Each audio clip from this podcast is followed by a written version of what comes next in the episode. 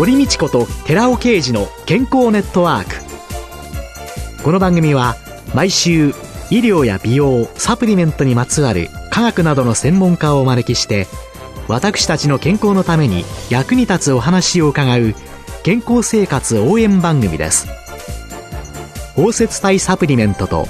MGO マヌカハニーで健康な毎日をお届けするコサナの提供でお送りします。ここでコサナから美容と健康のための無料セミナーのお知らせです来たる7月23日火曜日午後5時から6時まで東京日本橋のコサナ東京本社にて第19回美容と健康を科学するコサナのセミナーガンマオリゴ糖を用いた吸収型コエンザイム9点の魅力を開催いたします。講師は番組パーソナリティで神戸大学医学部客員教授の寺尾啓二社長。なお、講演後午後6時から午後7時までニュージーランドカフェ赤坂ケータリング料理を囲んでの懇親会も開催いたします。セミナー、その後の懇親会も参加無料です。参加ご希望の方は、コサナホームページの応募フォームから、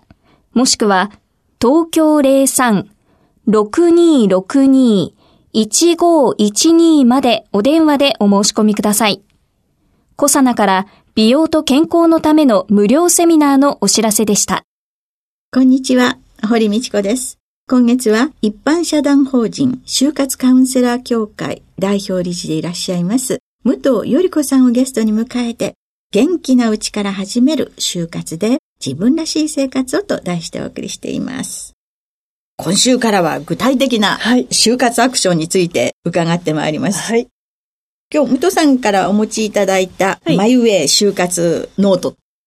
こう見ると、先週はね、どこから書いてもいいよというふうにおっしゃったんですけれども、はい、まずは過去を振り返るというところ、はい、この作業からどういうふうに考えたらいいんですかね？そうですね。年代ごとに振り返るようなエピソードを書いたり、ありがとうの出来事、お世話になった人という、この3つに分かれているんですけれども、3つのことを注目していただきたいのが、ここにですよ、嫌な出来事がないんですよ。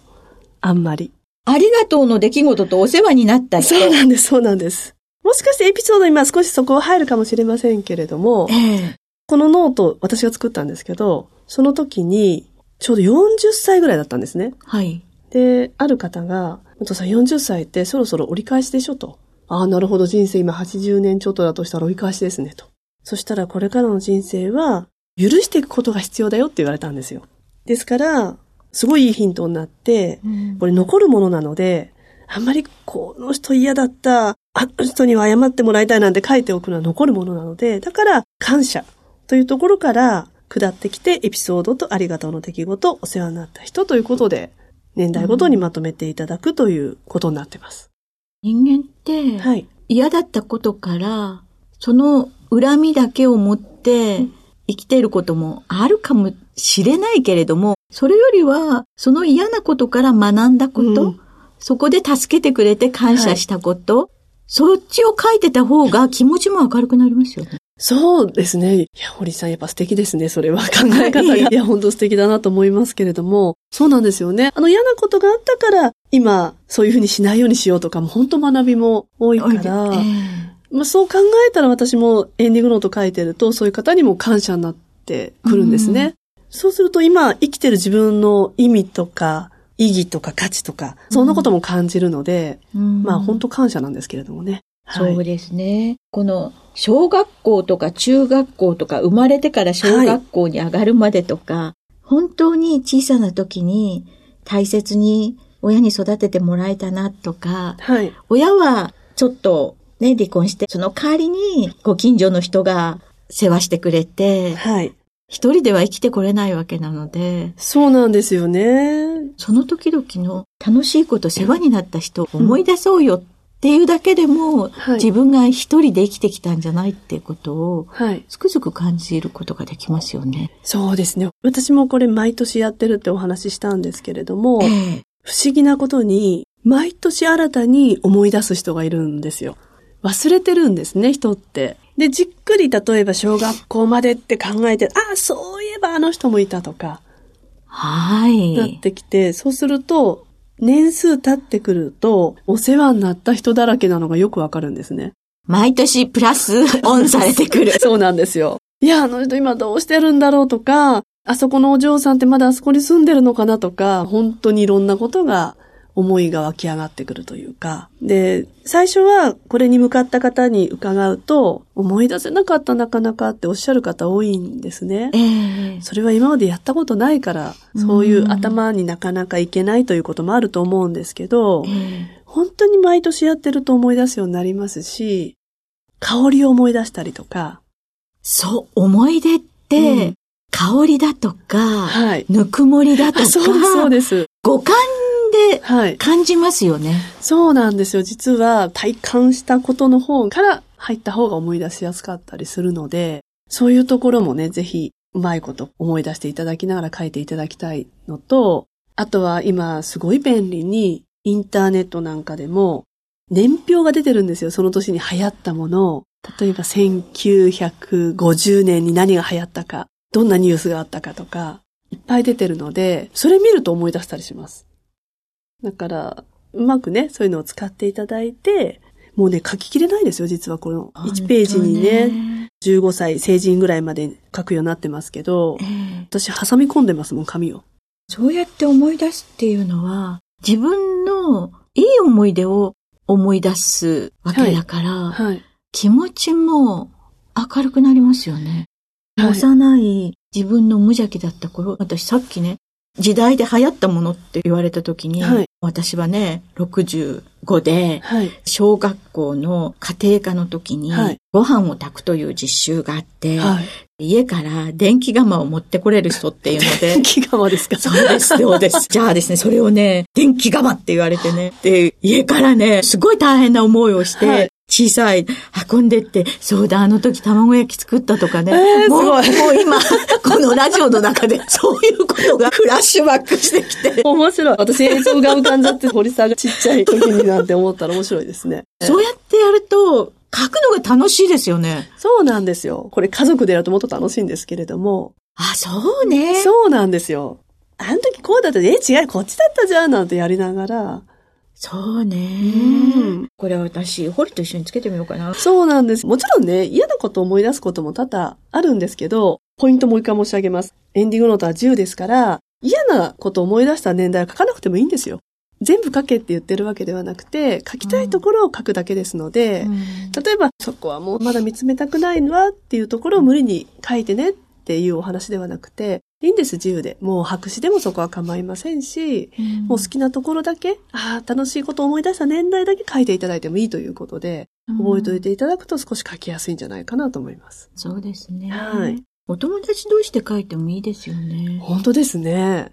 楽しいですね。そうですよね。うん、同級生なんかで、一年に一回旅行に行く仲間がおりましてね。はい。彼女たちと一緒に持ってて。楽しいですよ。書いても、大学卒業してからあなたはどうだったの？こうだったのっていうのをやりながら書いても、楽しいです。実際にこのマイウェイを持って海外旅行に行かれてる会社さんでお客様たちと年に一回就活旅行に行くなんていう会社さんもいらっしゃいますので、そういう使 い方様々。いろんなところで、それ以外にもちょっとこんな使い方されてるところありますよなんていうのが何かございますか？はい。実はですね、私あの、大学の講師してまして。はい。就職活動の先生なんですよ。終わる方じゃない、リクルートの方の。同じ州でもちょっと字が違うそうなんです就職の方の就活。と聞いていただいても構わないぐらいの話なんですけれども、それももう10年ぐらいやってるんですね。同じぐらいの年数やってまして。はい、で、このエンディングノート、実は大学3年生の学生さんに毎年書いてもらうんですよ。一番最初にお勧めになった時の学生の反応はどんな感じですか？いやもう喜んで、まだ分かってないのに逆にね、喜んでやるんですけど、特にこの人生の棚卸しっていうところをもう2時間かけてやってもらうんですよ。まあ、まだまだね、19、20歳の子たちなので、20年ぐらいの人生なんですけれども、もう2時間ぐらいかけてじっくり思い出してもらうんです。で、最後に、ありがとうのプレゼンってやってもらうんですね。自分がこれまで生きてきた中で、お世話になった人、はい、ありがとうの出来事、はい、それに対して感謝、ありがとうのプレゼン。そうなんですよ。ええー、一人ね、もう4年前の学生なんですけど、私印象に残ってまして、はい、男の子で、はい、僕はお父さんにありがとうと言いたい。でも本当は、そのお父さんはお母さんの旦那さんで、僕のお父さんじゃありません。再婚かなんかそうなんです。で、実は先日喧嘩をして家を出てしまって、大学の近くに一人暮らしするようになりました。で、今日人生の棚卸しをしたら、よーく考えたら大嫌いなお父さんだけれども、高校を出してくれたのもお父さんだし、大学もお父さん。そしてこうやって喧嘩をして家を借りてくれたのもお父さん。だから、まだまだ好きにはなれないけれども、そのお父さんにありがとうって言いたいと。あ、なんか涙が出てきちゃう。ね、もう私ももう感動しちゃって、で、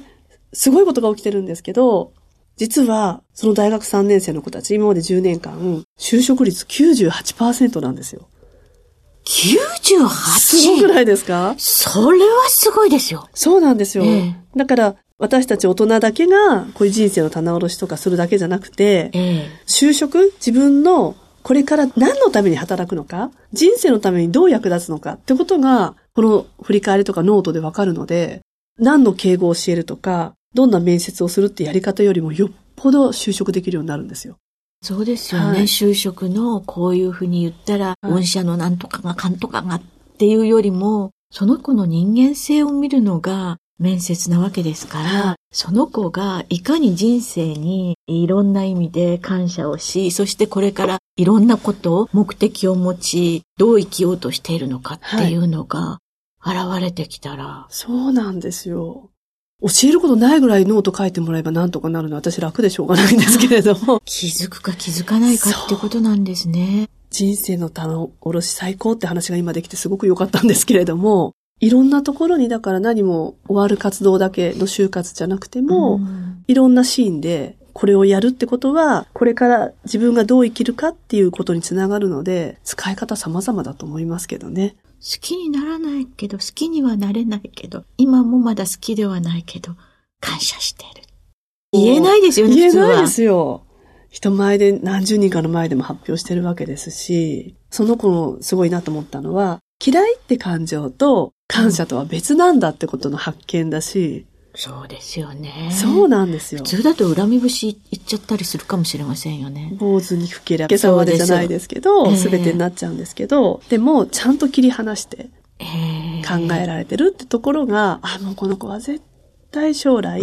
今日やったことで何かくじけても、そこが糧になるだろうなと思いました。今、振り返ることによって、はい、自分のことっていうのを再確認そうなん、そうなんですよ。生きてる価値は？とか、私なんかも何のために生まれてきてみたいな話になった時に、えー、その答えは私にも全然未だにわからないんですけど、ちゃんと意味ってあったし、自分の人生も平凡だと思ったらそんなことないいろんな方がいろいろ私のことを助けてくれて、関わってくれたんだなって知るだけでも、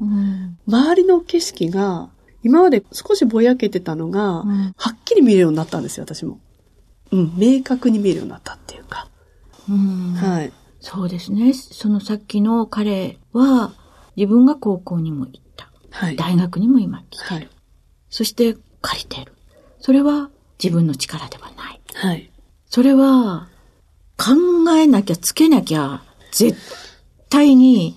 意識の中に浮かび上がってこないですよね。そうなんです。もちろん、あったからなんですけど、でもあえて自分のことを書くっていうことを思い出して書くってことは自分を客観的に見れるじゃないですか。えー、どうやって生きてきたか、はいはい。そういうことってなかなかこのもうね、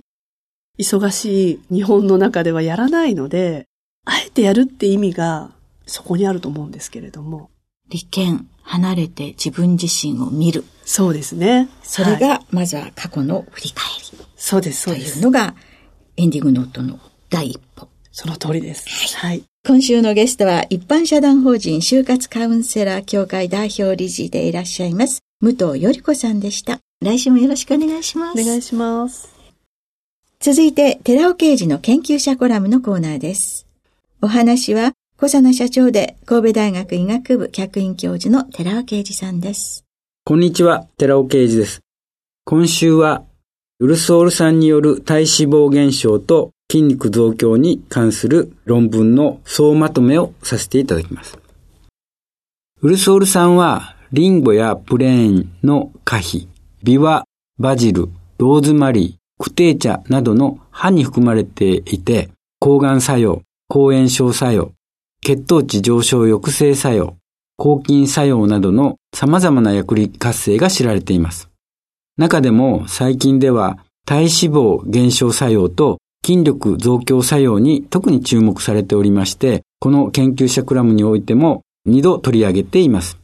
その一つ目のタイトルは、ヒトケミカルとファイトケミカルで老いない体を作るというタイトルのシリーズで、その2の副題で、ウルソール酸で筋力低下を防ぐというものでした。その際には以下の論文の内容を取り上げています。ウルソール酸による筋力重量増加、筋繊維直径の増加、及び脂肪細胞直径の減少。これは2011年にクンケルらがセルメタボリズムという雑誌に投稿した論文であります。そして二つ目は先週ウルソール酸で体脂肪のコントロールをして美しい体を手に入れるというタイトルでお話しした内容です。その論文はウルソール酸による筋力増強作用と体脂肪を抑制する効果ということで、ファンらがプロス1に2012年に投稿した論文であります。この2つの論文から明らかなように、ウルソール酸には脂肪を減らす、そしてタンパク、つまり筋肉を増やす作用があるということが分かっています。脂肪を減らし筋肉を増やすと20歳までのような基礎代謝力が戻ってきます。基礎代謝力が向上すると、この研究者クラムのタイトルのような高齢者、例えば60歳以上が老いない体を作ることや、女性、例えば30歳を超えた女性ですね、が美しい体を作ることができます。さらに、ウルソールさんには、そのような美しく老いない体を作る作用だけではなくて、中高年、例えば40歳以上には生活習慣病予防の効果や、そしてトップアスリートたち、例えば20歳以上でも、スポーツパフォーマンス向上の魅力もあります。お話は小佐奈社長で神戸大学医学部客員教授の寺尾啓二さんでした。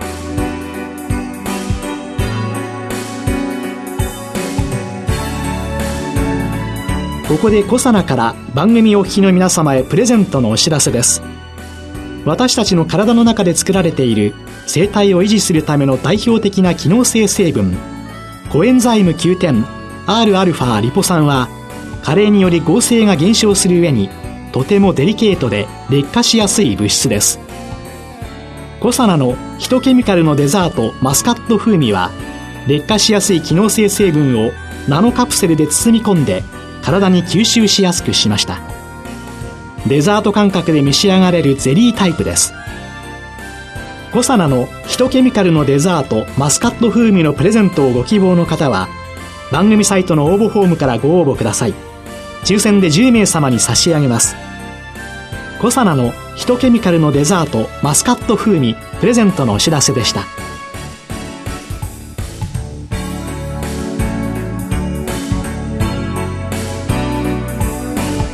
堀道子と寺尾啓二の健康ネットワークこの番組は包摂体サプリメントと MGO マヌカハニーで健康な毎日をお届けする「コサナの提供」でお送りしました。